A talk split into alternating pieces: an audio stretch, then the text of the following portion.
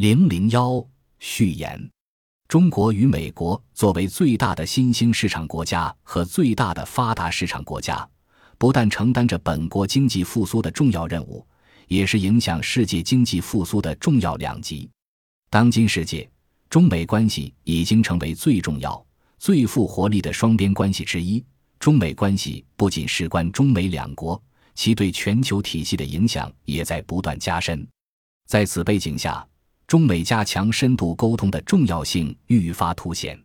二零一六年五月十六日至二十二日，中国金融四十人论坛 （CF 四零）联合美国彼得森国际经济研究所 （PRIE） 在京举行了为期一周的中美经济学家学术交流活动，并召开了学术交流研讨。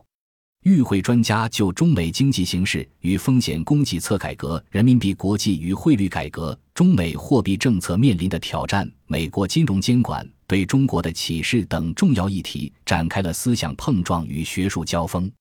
本文简述了会议讨论的部分重要内容。中美应继续加强沟通，控制好政策的溢出效应。二零一六年年初，全球金融市场出现了较大波动。中国和美国都认识到，金融市场的恐慌情绪与全球经济的基本面不尽一致。G20 成员国之间，尤其是中美两国，迫切需要加强合作。在六月举行的第八轮中美经济战略对话上，中美就经济金融合作、贸易投资、金融稳定性及金融改革等重要议题展开了讨论，并在宏观经济政策协调方面进行了沟通。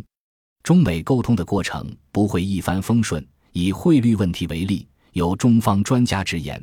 原来美国政府要求中国减少对市场的干预，不要操纵汇率；现在美国政府却要求中国政府一起操纵汇率。PIE 专家也指出，美国财政部一方面希中国的汇率更加灵活、更加市场化，一方面又希望中国稳定汇率，两者实际上自相矛盾。中美都应该控制好自身政策的溢出效应，更需要处理好中美经济关系，这对中美两国和世界其他各国来说都是有利的。